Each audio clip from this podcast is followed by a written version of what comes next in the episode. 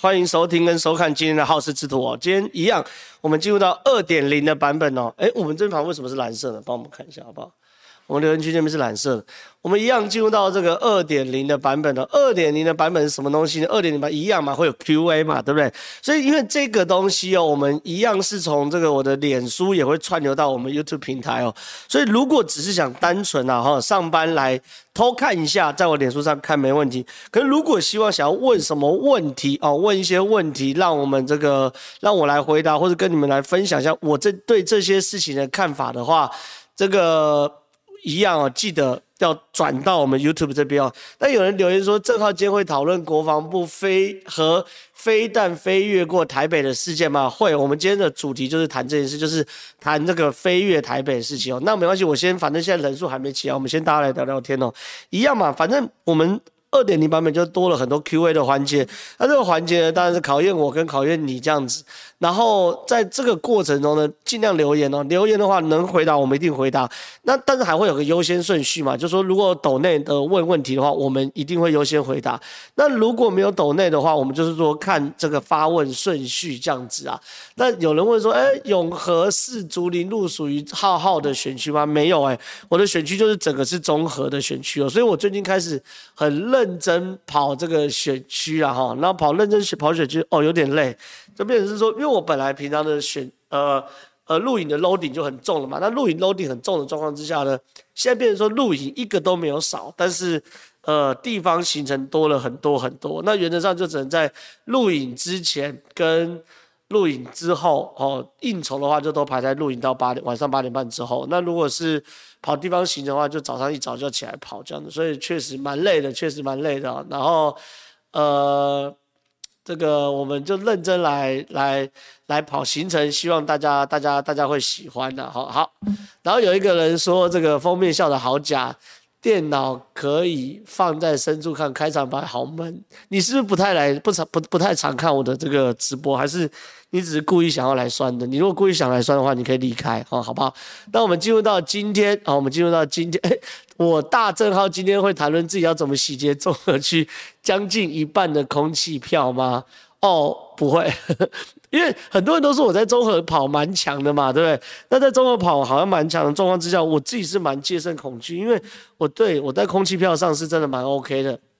那我在综合空气票蛮 OK 的状况之下，我当然是要把基层尽量的跑了。所以说我我我自己是蛮蛮戒慎恐惧的哈，蛮戒慎恐惧。好，我们来进入到今天主题了。今天主题当然就谈这个雷声大雨点小的共军演习以及。飞弹飞越台北上空，国防部有没有失职？哦，我们就要聊这件事。我们聊这件事，因为第一件事情啊，这个这这次的共共机的这个演习，当然是所谓的雷声大雨点小。我们现在看这张左边这张图，左边上这张图就是这次共机的这个呃共军啊哈演习的范围哦，红色范围这个就是这次的共共军演习的部分哦。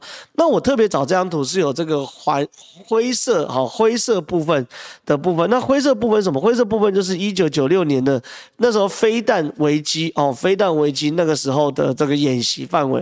我先跟大家讲个基本概念，先让大家理解哈，理解这个演习哦。今年跟一九九六年飞弹危机有什么差别？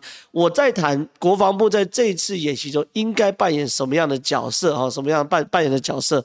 第一件事情是这个灰色演习是一九九六年，红色是今年。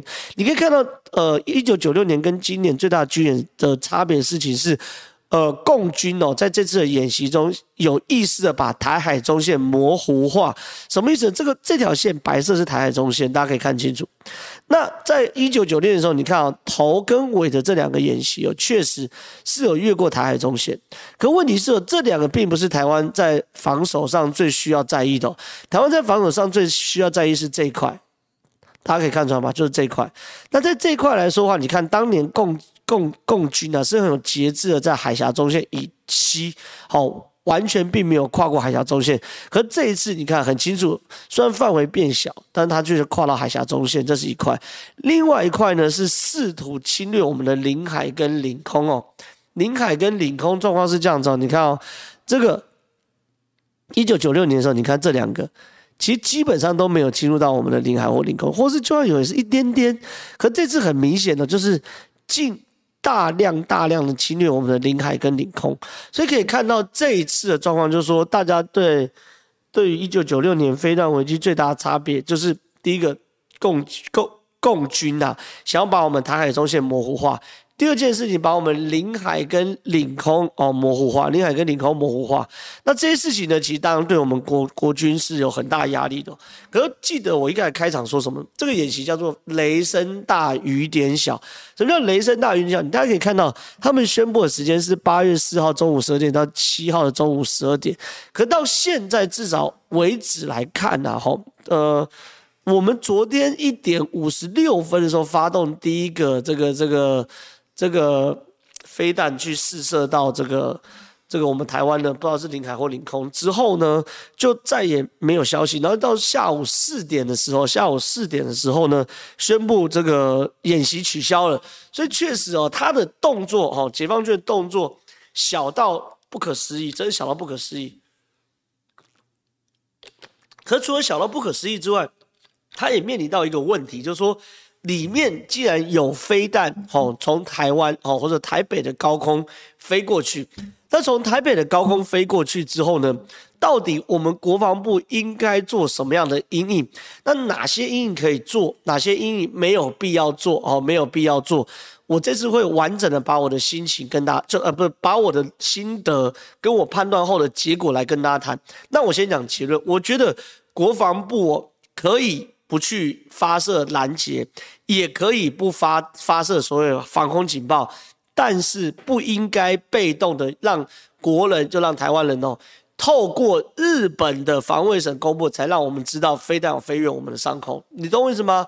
懂我意思吗？就是我觉得这是很清楚。我们现在看一下状况，因为状况是这样，原本台湾是没有人知道我飞弹跟我们有关系，我们大概我们都以为说是跟台湾的。Maybe 射台湾的北边，射台湾的南边，或者说海峡，还有呃两呃台湾海峡中间。可昨天这张日本防卫省公布的这个画面，让大家惊呆了。原来有好几颗飞弹是穿过整个台北上空，然后落在台湾的东部。哦，这件事情就是。大家在争执的点嘛，第一个是争执点是说，怎么没有发动防空警报？第二个争执点，怎么没有去拦截？第三个，怎么搞了？是日本人告诉我们，我们才知道。那台湾的国防部到底在干什么东西？那后面的国防部就会说啦。有有有，我们都掌握，那这些我们都知道，等等等等等等的，所以现在变成是说，在网络上蓝绿吵成一团的哦，吵着吵成一团，就会变成说，那到底哦，到底这件事情哦，到底这件事情需不需要让呃，怎么讲？到底这件事情需不需要让国人知道？需不需要发动防空警报？需不需要我们设所谓的防空飞弹把它打下来？哦，这件事情我觉得是一个层次一个层次讲的。第一个层次要谈的事情是。需不需要发发发动所谓的这个呃防空飞弹，把这些飞弹打下来？哦，我一个来讲，这些都是我很信任的军事专家。大家都说啊，这件事情我们要就就就军事论军事，我们一定要听专家的话。好，我跟你讲，有些事情我不要说自己在卡后栏或是摄入很多意识形态。第一个，我们来听听看吕礼思怎么讲的。好。针对共军弹道飞弹今日通过台湾上空，落于东海岸目标区，国军既未加以拦截，也未发放防空警报。前海军官校军事学科部教官吕礼思，哦，吕礼思大家应该蛮多人是认识他嘛，他也是这个这个舰长嘛，对不对？我刚才也算是熟了，也是有一定程度实交。我们看吕礼思说说什么，若此节为真。共军飞弹通过台湾上空时，离地高度是一百公里以上，上超过卡门线，卡门线就是大气层，好，大气层，好。就不能称之为领空，且其在大气层外平行飞行时，现役各类防空飞弹都追不上，所以国军不发射拦截也没有错。吕礼思进一步解释，一百公里以上以上的高空即称卡门线。那卡门线是什么呢？就是外太空与地球大气层的分分分界线。就说这件事情，就是一过了这个卡门线之后呢，就成了呃外太空。那卡门线以内，我们称为大气层了。一般来说，我们对于卡门线的概念就是说，卡门线以内我们会称之为领空，那卡门线以外就是包含人造卫星啊、Starlink 啊、太空船啊等等的，都可以自由飞越哦。所以说，共军啊飞越本岛，就是这个飞弹已经到了一百公里以上，一百公里以上的话，那原则上不算我们的领空，就没有所谓卡门线的问题。什么意思呢？比如说，比如说，中共的飞机只要飞到台湾领空，我们我们就要打下来。可中共的人造卫星或中共的火箭飞过台湾的外太空卡门线以上哦，卡门线以上，我们要把打把它打下来。原则上，我们就不会把称为称之为领空，因为卡门线等于是卡门线以上外太空，到现在还没有一个明确界定说到底是谁的哈。所以说，包含 Starlink，Starlink 中国也很机车，也很生气啊。什么伊隆马斯克，你不要以为你技术好就在。中国上空打密密麻麻 Starlink，然后俄罗斯上空密密麻麻 Starlink，乌克兰一大堆 Starlink，那中国啊，俄罗斯也是气得牙痒痒，想把它打下来。可问题是在卡门线以外，就是说它在外太空哦，它在外太空这件事情是没有必要打下来的。好，我觉得这这个吕律师这段很清楚的解释说，其实没有必要把它打下来。好，没有必要打下来。我们另外来看一个苏子云的对话。苏子云的对话，我也是蛮非常信任苏子云的老师的。我们来看苏子云老师他怎么说的。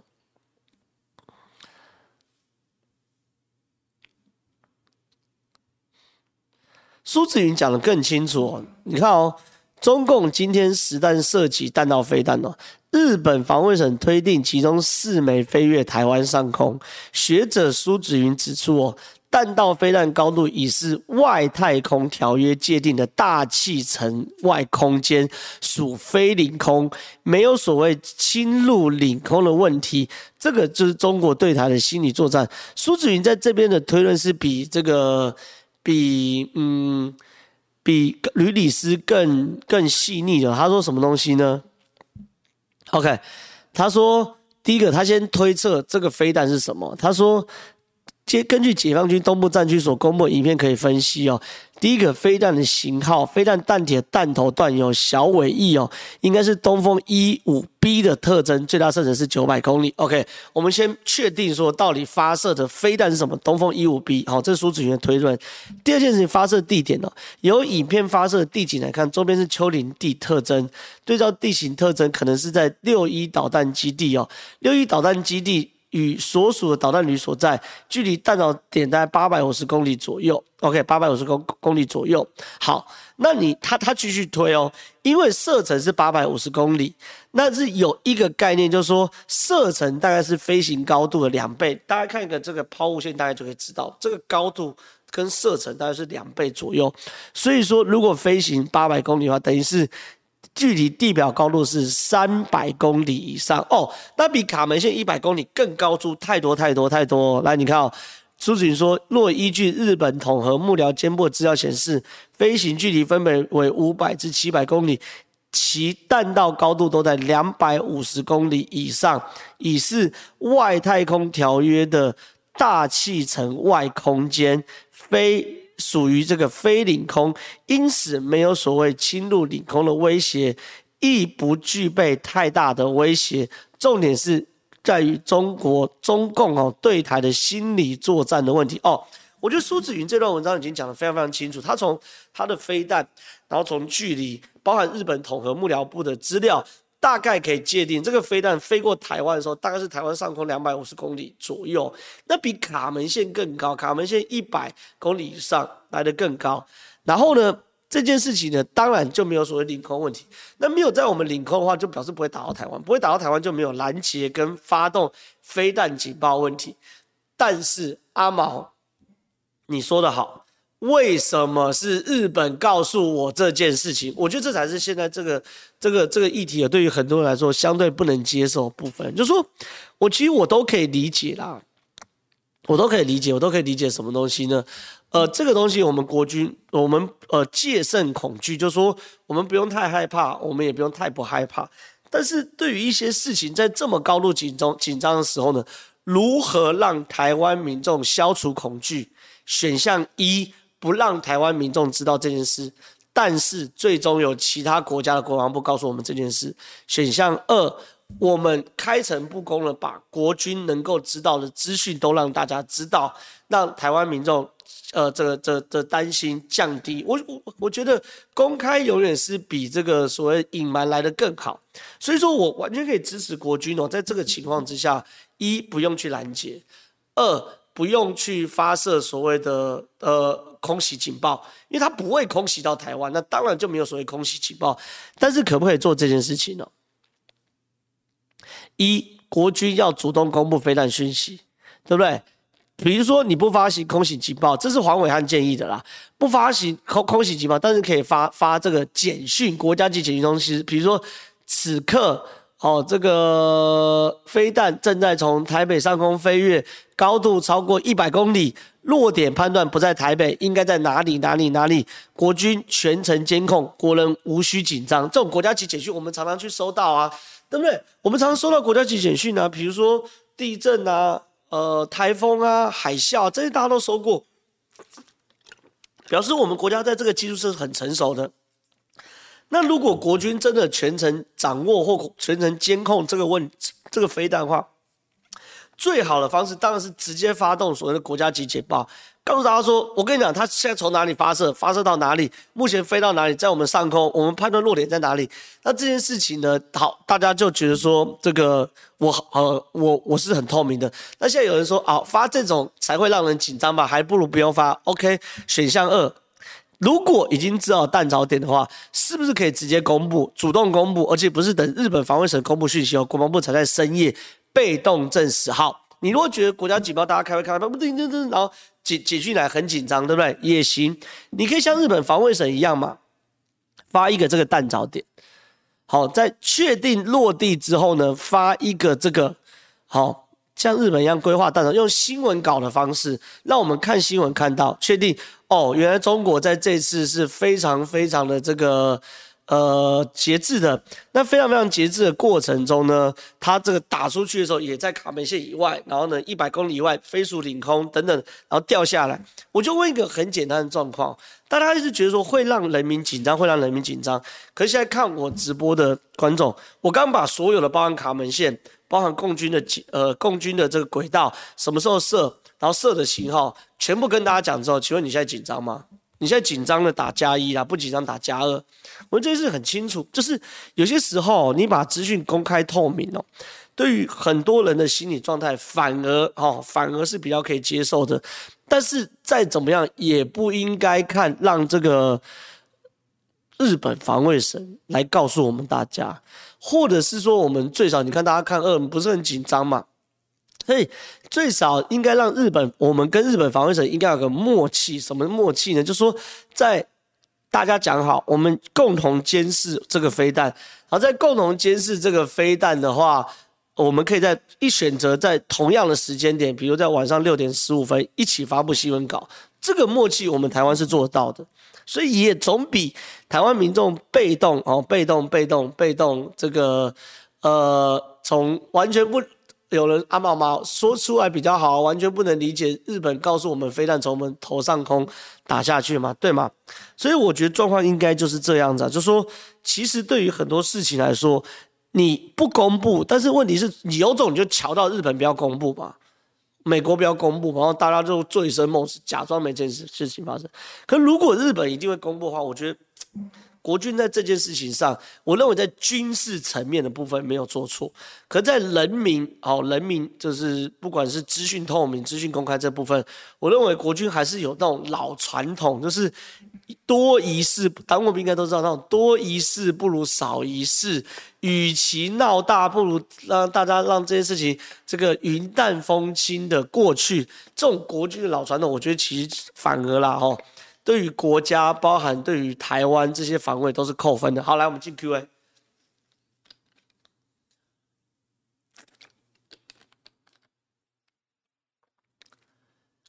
期待正皓成为台湾忠诚反对党的领头羊。现在红色国民党已经被调教成敌人中国的形状，惨不忍睹。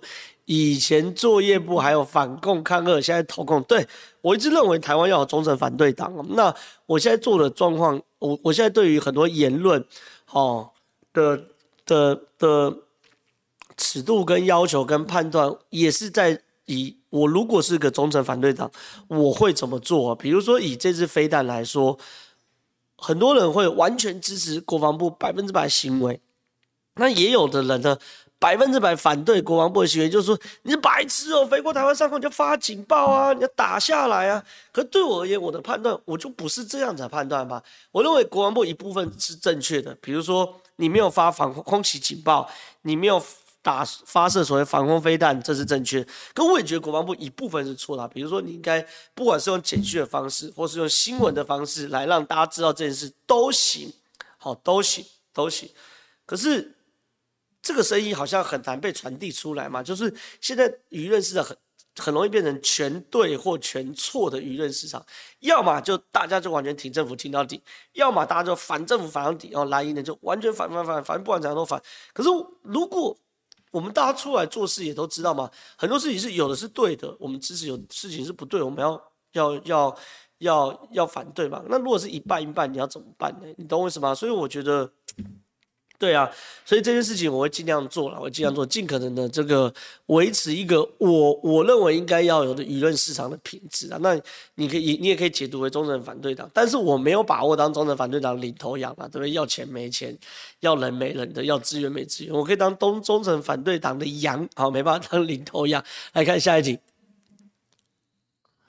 其实正好可以分析下过去战友徐巧芯为什么会朝王鸿薇的样板去吗？同样的 KMT 体系出现，是你长帅，他上电视为了攻击当市议员。我觉得，我觉得巧芯的状况是某种程度跟他选区有关系的。松山信义比较蓝呐、那你在比较蓝的状况之下，你要拼立委，要要把王鸿薇挤下来，你自然会有一些必须符合当地选民的的。言论期待啊，但我私下跟巧芯互动，我觉得他还是国民党内非常值得大家去观察的一位新生代的政治明星。好，来看下一题。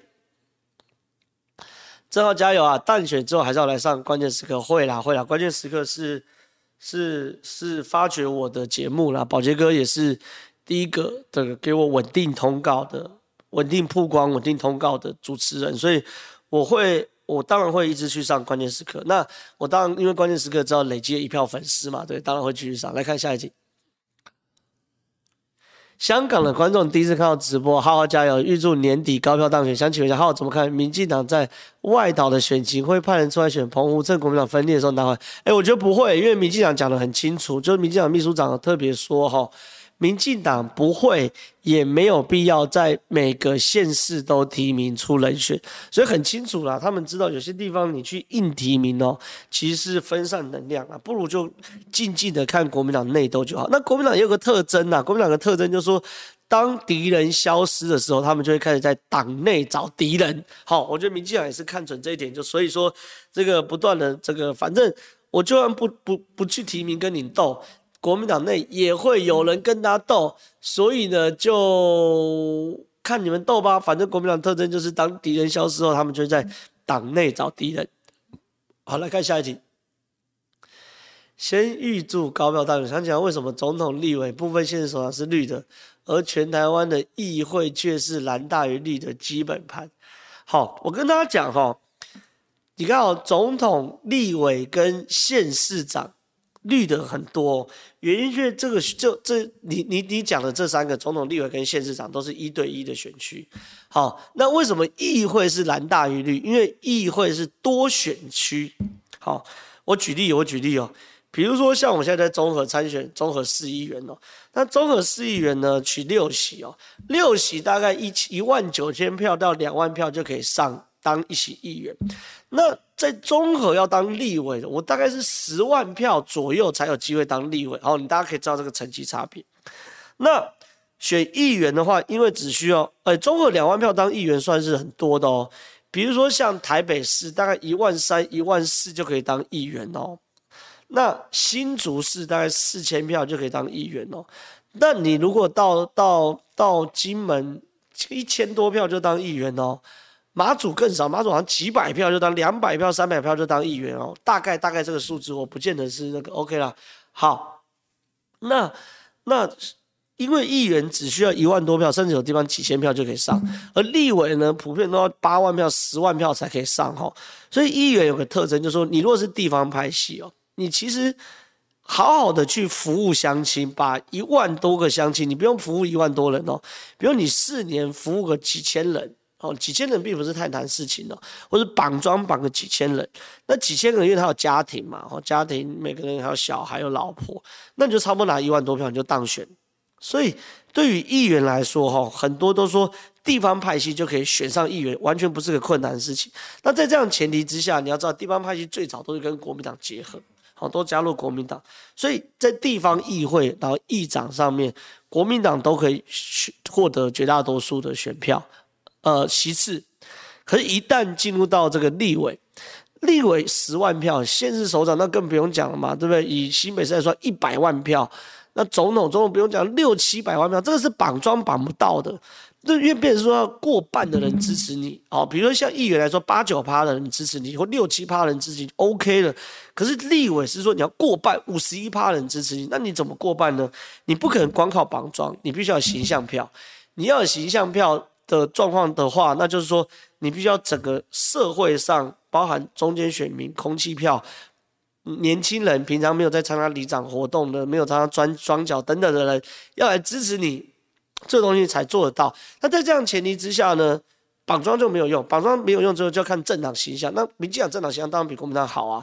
民进党走的本土路线，无论民进党做错多少事情，可在整个国家的大方向上，好，大方向上抗中保台，好，或者说捍卫台湾本土政权，不要被中国统一等等的，当然是台湾人接受。所以说在总统、立委还有县市长部分呢，这个这个民进党通常状况都比较好，所以状况是这样。来看，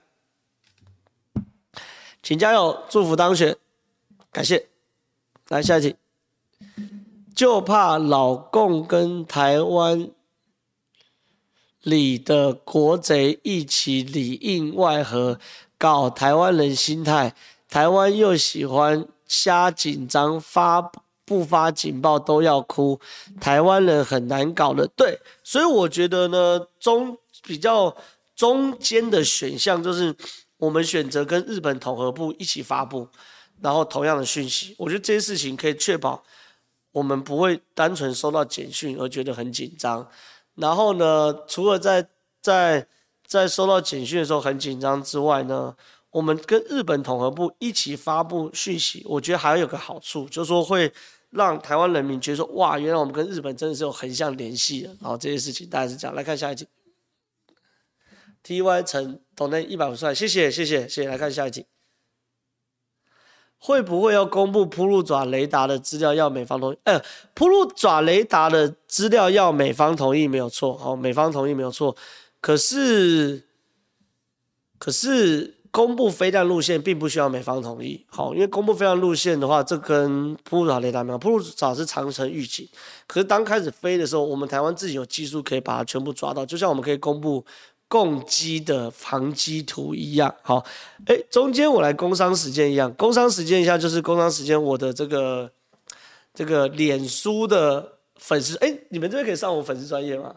好，帮我上我粉丝专业。然后看置顶那篇呢，这个我的政治献金的部分，我中间抖内一下，我中间中中间这个工商时间一下，因为很多人抖内我嘛，对不对？我也拜托，我也拜托，小弟我在选举，因为这抖内是跟是跟频道相关的，那能吗？哦，这边哦，这边这边，因为这边抖内是跟频道相关嘛，可是小弟我也这个选举，目前选举也。很辛苦，所以希望大家大希望大家呢可以跟我这个这个我的政治献金也抖内一下。那那那我给大家看一下，那我们先切出去好不好？对，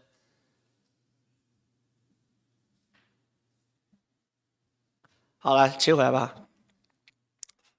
哎，工商时间，工商时间啊、这个这因为这边抖内是抖内给我们正传媒频道，让我们有更多的这个余裕，好，更多余裕可以这个来。发表更好的文章，呃，更好的内容。可我也我也工商工商时间，小弟我现在也在呃综合来去做选举哦。所以如果可以的话，哎，政治献金，拜托抖内，拜托抖内，这是我的政治献金专户。好，那大家记不起来没有关系哦，真的记不起来没关系，只要到我的粉丝专业李正浩的粉丝专业哦，那个就可以哦，就可以看到这个我的这个里面如何线上捐款啊等等。那有人留言说好多妹子哦，这。那个妹子不是我，好吧？这是小编，小编的粉，小编的粉的的 Facebook，我只借用他电脑而已，所以那跟我没关系。好，这个这是我的这个政治现金专户，那政治现金专户，好，拜托拜托，来来看一下，如果有能力的话，有余裕的话，呃，也给我抖内，然后让我可以在选举这条路上尽量走下去。好好，工商时间结束，我们继续回答 Q&A，继续回答 Q&A。来问你下一个。李银珍，抖内四十块，谢谢谢谢谢谢。来看下一题，神力女超人希望可以谈，谢谢。好，我找时间来谈谈这个神力女超人的论文案了。但因为我今天没有呃特别准备，因为我等一下要谈林志坚的论文案跟裴洛西相关，所以我今天没特别准备。但我我我我找时间来谈一下神力女超人。来看下一题。想请问一下，政论节目大概多久以前会跟来宾做确认？半个小时到一个小时吧。所以很多人说啊，政论节目是不是有稿啊？政论节目是不是这个这个照本宣科啊？你想太多，政论节目哪有稿？平常我们的发挥完全就是靠你平常对于很多事情的积累，包含你对事情的看法，你对于新闻资料的收集，还有你临场上你在口语传播能力的展现。这轮节目才不会理你呢，他了不起跟你讲说，我等下要谈裴洛西来台湾，然后裴洛西台湾呢，可能有几件事情：一谈军事的部分，二谈政治的部分，三谈谈这个我们外交部的部分。来，正好来换你谈，你今天谈军事，你要谈什么东西？才不理你嘞，完全都要这个你怎么样？呃，要直接靠你过去到底你看新闻看了多少，你对于这件事情的认知，你有没有想法等等的这些事情。都是要有你自己的想法，你才能在政论节目上走得长、走得久，受到大家喜爱，然后有收视率。所以说，呃，回答你一下，这论节目大概多久前会跟你的来宾说？半个小时到一个小时。而我以我的状况啦，我的节目实在太多太多，而且很赶了。我通常都是上节目前十到二十分钟，我才有时间去细看今天要谈什么。那我如何在这么短时间内又可以维持好的评论品质？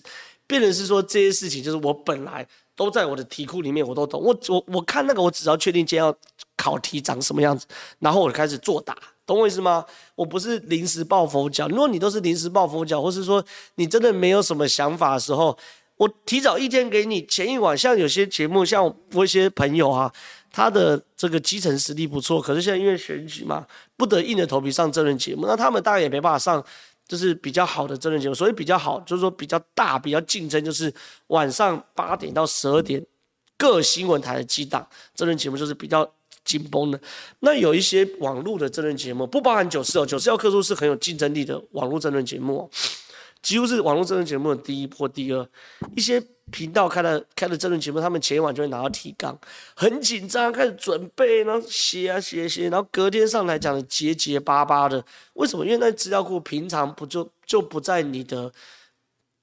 你的内心嘛，你内心的资料库就不够，你的资料就不够，所以说你，然后你对于这些资料硬读，那读也没有用，因为读了之后你还有想法，还有观点，好，有想法有观点还没有用，你还要能够表达，这个表达有轻松的表达方式，有严肃表达方式，有生气的表达方式，有悲伤的表达方式，完全都不一样。你还有口语表达能力，你要这三者都结合，你才有可能表达得好嘛。所以这档节目确实啊。有人就说：“哎，你这样你会不会太好赚啊？坐在这边一天赚的比 PC Home 还多。”我跟你讲，其实不太容易做，不不太容易在政论节目卡卡到位了。而且制作单位对于每个来宾严格到什么程度？他会去精算每个来宾每一分钟的收视率。什么意思？就是说你讲话讲到现在哦，他就去算。哎，大家很难想象哦，我们平常出去工作，多少都老板都会对你有些 KPI 的这个。的要求嘛，那这种 KPI 的要求就会变成是说，嗯，比如说我给你季，好，你一个一季你的营业额要达到多少？那有的是月营业额要达到多少？那有人说周，哦，我一周要开会一次，然后这周的的营业额是多少？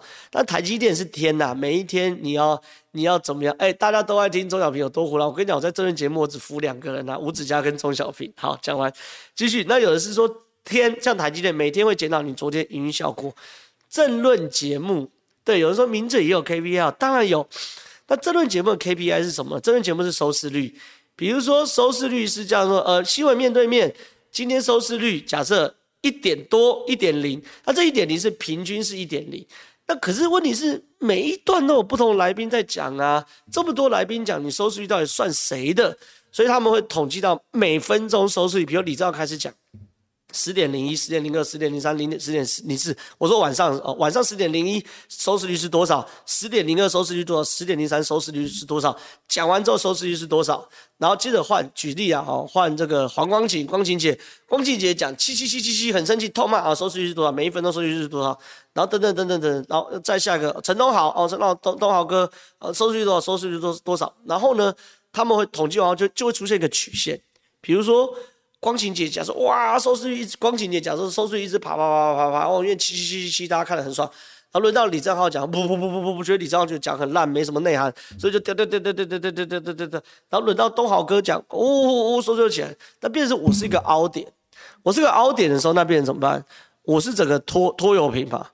那我是拖油瓶状况之下，那我就下课啦。白谁？李正浩，明天没有你的通告，请你不要再来了。我们的工作就是那么难。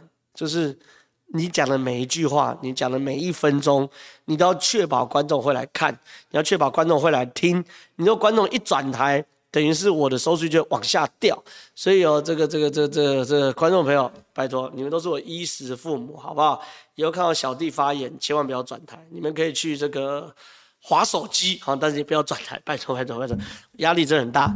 所以要很多人都说，哎呀，你们当名嘴很爽啊，坐在这边就。就有就有钱可以领啊！哇，赚的一天比 PCO 还多。我跟你讲啦，我今天哦，有人说现在都看网络，没有收视率还是有个互比值。那网络也看点阅率哦，所以都很重要，都很重要，都很重要。好、哦，所以说不管那大家拜托哈、哦，支持一下小弟节目啊、哦。那钱没那么好赚，今天有工作，可能明天就失业了。好，来看下一题。抖内给正传媒辛苦的制作单位，想看刚刚小编的本尊不行啊！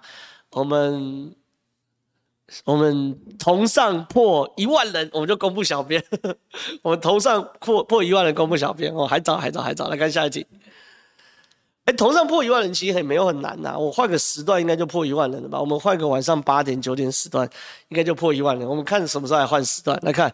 我终于懂为什么有些早上来的只会跳针跟被骂，那那个压力可见一斑，要把表达顺畅很难。国民党少了正浩真的损失。哎，当然，我刚开始上这轮节目的时候也是很惨呐，经验值又不够，然后帮国民党这么难辩护的人都辩护，哦，也是会结巴啦，对不对？也会卡卡的啦，所以说确实不太容易。来看下一题。鱼只要拿得出他有初稿，而且早于陈明通回复林志坚的版本，不就一刀毙命？反之，鱼若拿不出证据，谁抄谁就很明显。对啊，没错，你讲的是对的，你讲是对的。不过现在最后还是要看台大的判定啦，还要看台大判定。来吧，看下一题吧。而请问一下，浩浩跟于本成将军怎么不选立委呢？哎，我选过啊，落选呐、啊，我选啊，我二零二零年有选过、啊。哎，你们知道吗？我是少数，我这个年纪三十八岁落选立委两次的人呢。人家叫我选立委，我二零一六年是国民党的不分区立委，我那排名三十一名，那当然排不到落选。二零二零年我有选过一次立委，在中和选，我也落选呐、所以不要再叫我选立委了，好不好？我先选议员，选上议员后再选立委，好不好？好不好？先这样，先这样，先好，看下一题。郑浩对林志坚告吴子嘉有什么看法？哎，这件事情你刚留言我才注意到，我没有注意到他被告。我现在赶快看一下这件事，看一下林志坚怎么告吴子嘉。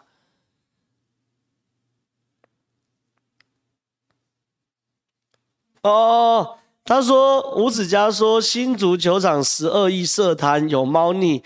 林志坚委托律师告吴子嘉，哎靠北，这个人不是七月二十四号的频道，我不是就在旁边吗？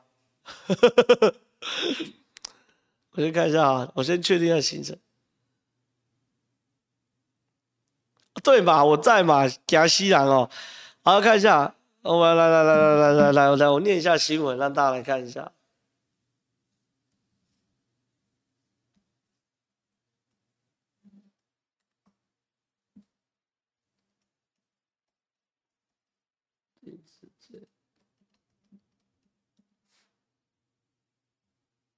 来，我们看一下新闻哦。我看一下新闻。来看一下我敬爱的吴董被告啦，嘿嘿嘿，紫星足球场十二亿涉贪有猫腻，林志坚委托律师提告吴子嘉，来哦来哦来哦。美丽宝电子报董事长吴子嘉在七月二十四号 YouTube 频道吴董开讲，哇！我看一下，那那是我在旁边呢，哦，我在旁边，原来是我在旁边的那一集吴董开讲，我有印象。他主题以新竹棒球场杠上开花，邀请来宾，哎，来宾是李正浩小弟我，谈论新竹市棒球场工程，在影片中指称球场整修花了十二亿。民进党有理有合法贪污的方式有猫腻，对此前新竹市长、民进党桃园市长参选人林志坚委托律师范刚祥对吴子嘉提告加重诽谤罪。吴吴呃范刚祥与脸书发言指出，昨天下午他接受林志坚委托对吴子嘉提出加重诽谤罪告诉。针对新竹棒球场工程瑕疵案，吴子嘉没有任何依据，却执意在直播中污指贪渎，影音记录、网络搜寻随手可得。范纲祥说：“胡说八道容易，要撇清却难得多。要是乱说话的人，可轻易得逞；实实在在做事人就没有出头日子。”他对林志坚在新竹镇内的反总讲吴董被告啦，我们撒花发。发这个这个这个这个拉炮嘣，但我坦白讲啦，吴董怕不怕被告？我觉得还行吧，至少以我小弟来说，我每一年都被告两条或三条，我今年被告不起诉了两条，一条是傅崐萁告我，一条是 NCC 告我，都没起诉。不要说不要说无罪哦，是连起诉都没起诉，我就是都没有起诉。那。干我们这一行的，我们本来就要为自己说出来的话来来来来负责啦，哈。那对我而言，这集我在我记得很清楚，为什么告吴子嘉不是告李正浩？因为我上吴董的节目哦，我我只要觉得吴董这个太可怕的话题，我不能接受，我在叮叮，我在在旁边装傻笑。卖笑不讲话，那我只要卖笑不讲话，他告的时候就不会告我。但是我如果觉得对的事情，我觉得是的事情，我就敢骂骂骂下去，屌下去。所以说每一个这个这个这个趋吉避凶啊，趋吉避凶。所以这个这个告了吴董，没告小弟我哈，没告小弟我，很有趣，很有趣。所以说反正吴董讲的话，他自己要去承担呐哈，他自己要去承担。那我认为吴董最后一定有办法。哦，去处理啊，处理到这个没事。好，这吴董在走跳江湖的本事就在于这边了哈。那对小弟我来说呢，这个小弟我的这个身板子比较小啊，经不起折腾啊，经不起折腾，所以对我讲出来的话，我会比较比较保守，也也没保守，我讲话该骂是吧？就是比较我会多多方确认啊，多方确认之后呢，我才会。呃，做出我认为对的评论，所以没事啊。为什么 NCC 告我？NCC 告我？哎，有人想要听 NCC 为什么告我的故事吗？有人要要听的话，按加一啊，在直播这边来讲。不想听就加二，我们就换下一题啊。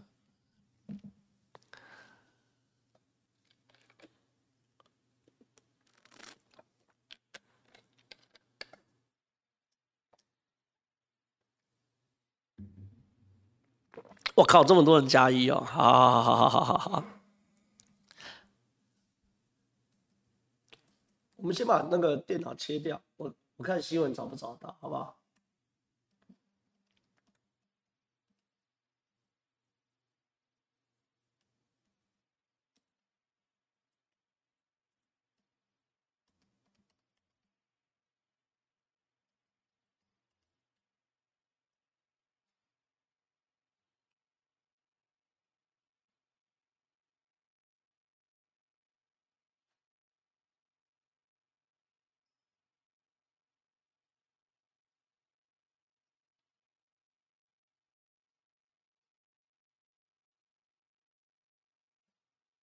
来，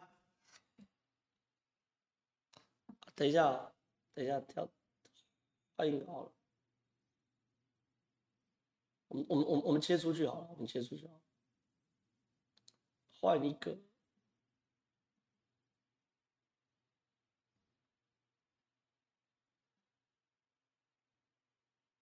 啊，可以啊，就这个，就这个，来吧，切回来。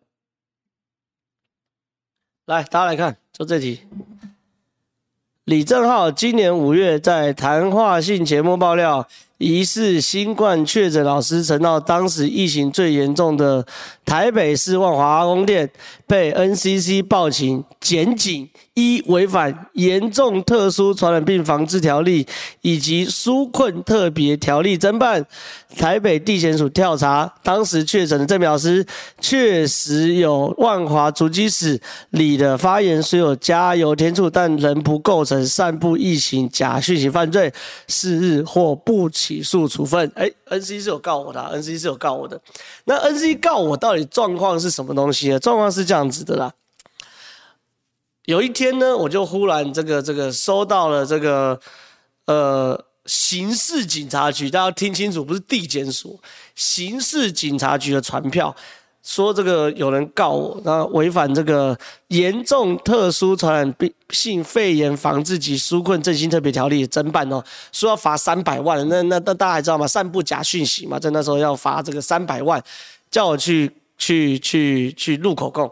那我其实我真的是有太常录口供，像后来傅昆萁今年告我，我也我也不起诉，我太常录口供。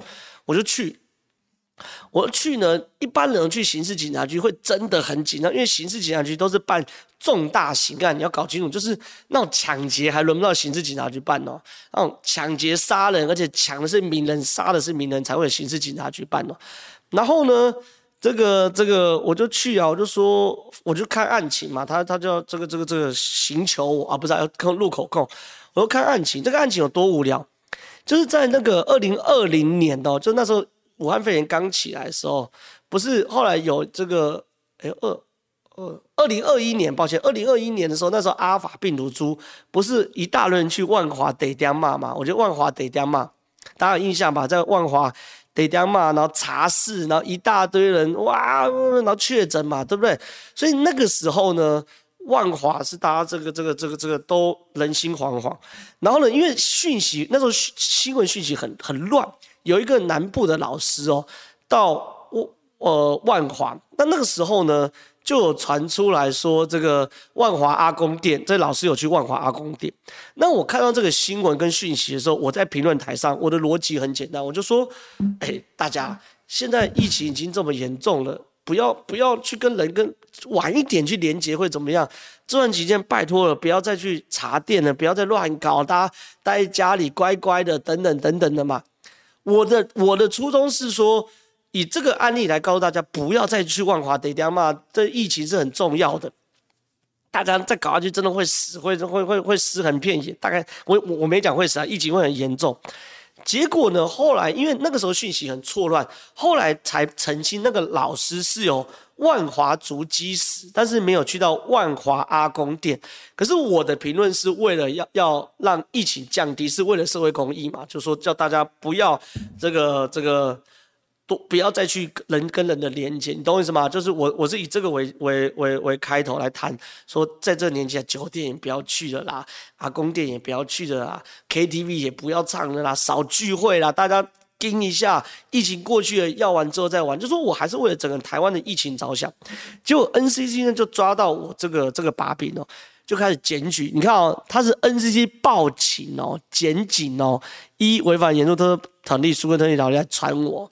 然后，然后来来传我嘛，对不对？但是我我我看到这新闻，我就讲一，当时确实有讯息传出来，这位老师，而且我没指名道姓嘛，这老师没有名誉受损问题。我就说南部有位老师啊，我没指名道姓，说说去这个这个这个阿公店人与人连接，一当时讯息确实有这样传出来嘛。二我。我讲这件事情是我的初衷，是希望大家在这么严重的疫情过程中，不要再去与人连接了。我们赶快大家跟跟让疫情过去。我是为社会公益啊，这完全没有问题吧？那完全都没有问题的状况之下呢，结果呢我做完笔录之后呢，送到检察官，检察官一看，检察官一看没问题啊，这又不是在故意煽动假讯息，然后让大家恐慌，然后让整个疫情变得更严重，所以直接就就就不就不那个啊，就不那个让整个社会动荡，然后让疫情没办法控制，这是严重特殊传染病肺炎条例的本本。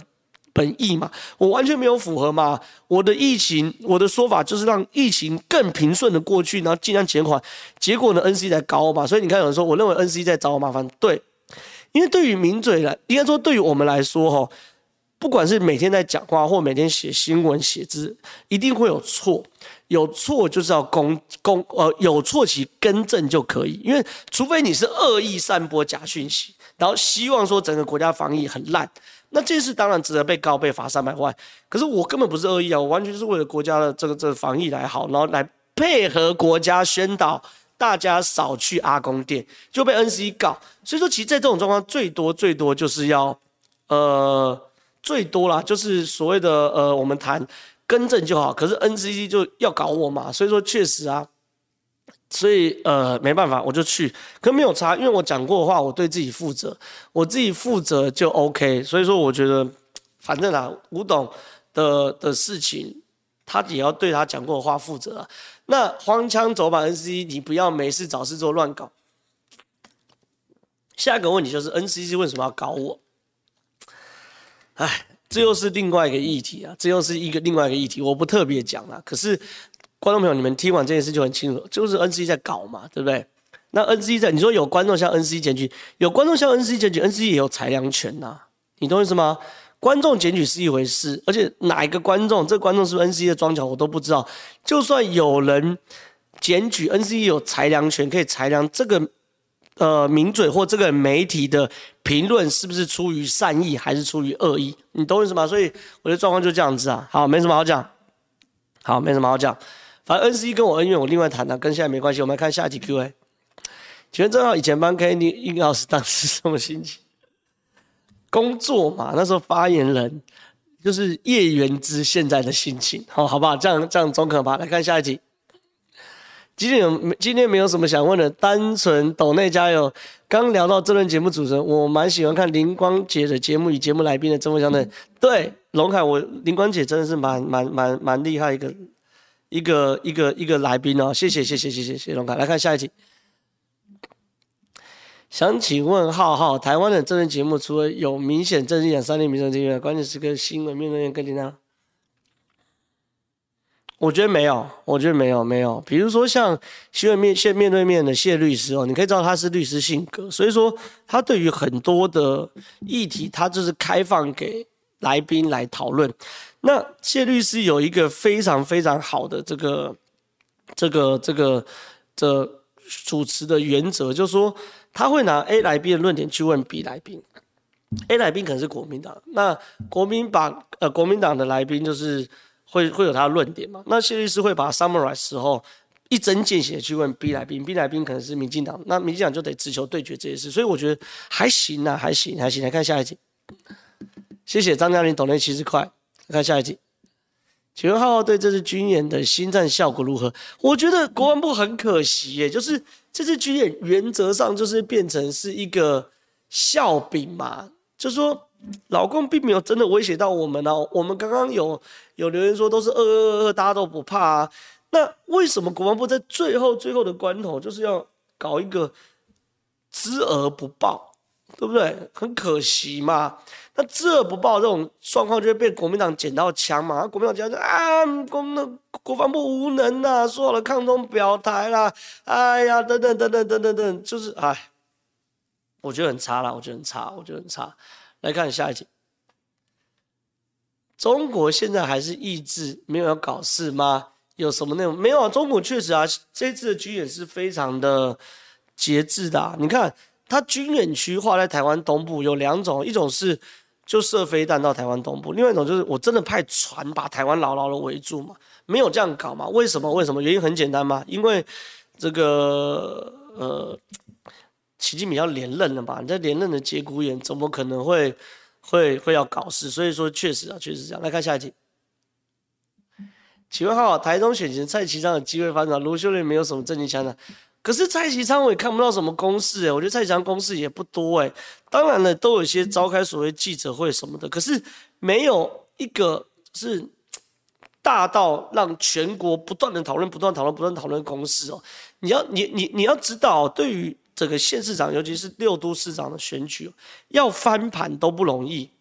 那你如果要翻盘的话，你那议题一定要进入到全国级的议题。光是比如说恩爱，我们吵了多久？对于侯友宜的选情几趴？你懂吗？就是要这么大的议题，对于选情也不会影响几趴。更遑论你在蔡在像蔡其昌的阵营，在一些地方去搞一些什么治安什么，那都没有到全国等级哦，没有到全国等级，没有没有没有到全国等级。所以说这个这个，我觉得浩浩应该呃不是这个这个这个蔡其超应该目前看起来节奏还没到。哎呦，我要浩浩馆长上去直播找你开战，说他不像我一样只会护航民进党，他有话就说，你怎么看？他找哎哎我我我真的不知道他找我开战的，这是第一个。第二个我也没只护航民进党嘛，对不对？我骂民进党疫苗，骂民进党的快筛，然后刚刚。这个在谈飞弹的时候骂民进党不公布哦，都历历在目嘛。那第三件事情呢？我觉得馆长加油，馆长加油，馆长加油！我是不会让你蹭我的。来看下一题。假设以后有发射器在台湾的卡门线上空，我们不反制吗？目前一一百公里内的卡门线上空，我们不会反制哦，除非这个发射发射。发射器我们假定是外太空船，那外太空船是有发射飞弹能力，然后进入到卡门线内的时候，我们的所有防空设备都是限空在八十公里才会开始去做反制。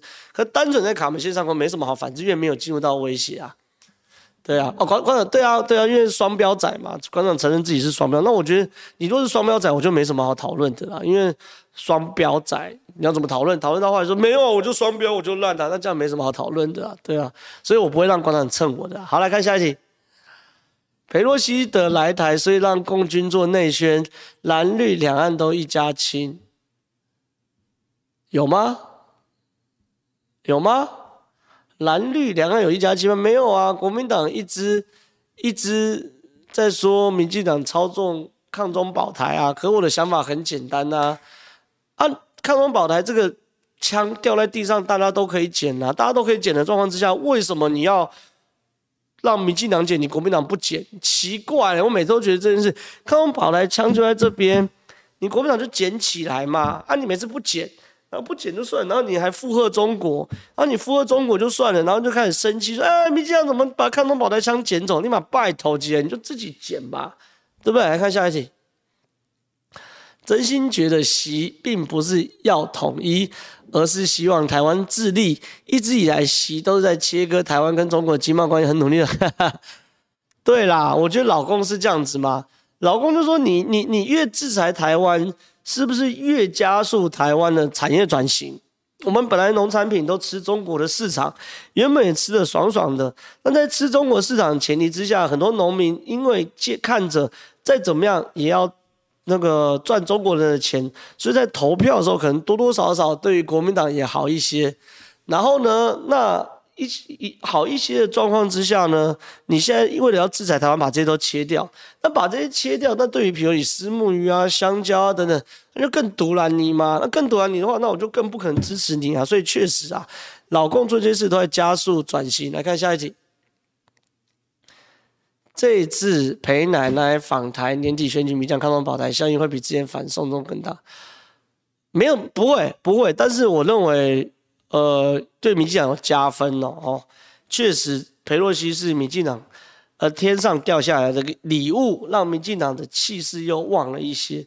但是会不会到反送中那么大？我觉得还好，某种程度也因为老共在这次军演的这个节制，所以也还好。哦，如果老公今天这次军演是真的派军机啊、军舰绕着在台湾一直走啊、一直走、一直走的话，哇，那国民党真的不用选了。哦，国民党真的不用选，所以大概是这样。好，我们时间差不多了，我们时间现在已经二十九分了，我们现在剩下一分钟，一分钟就就结束了。还有没有？还有没有题目？没有了嘛？好好，来，这个我们下周见喽。那我们一样，下周五十点半在这边跟大家见面，拜拜。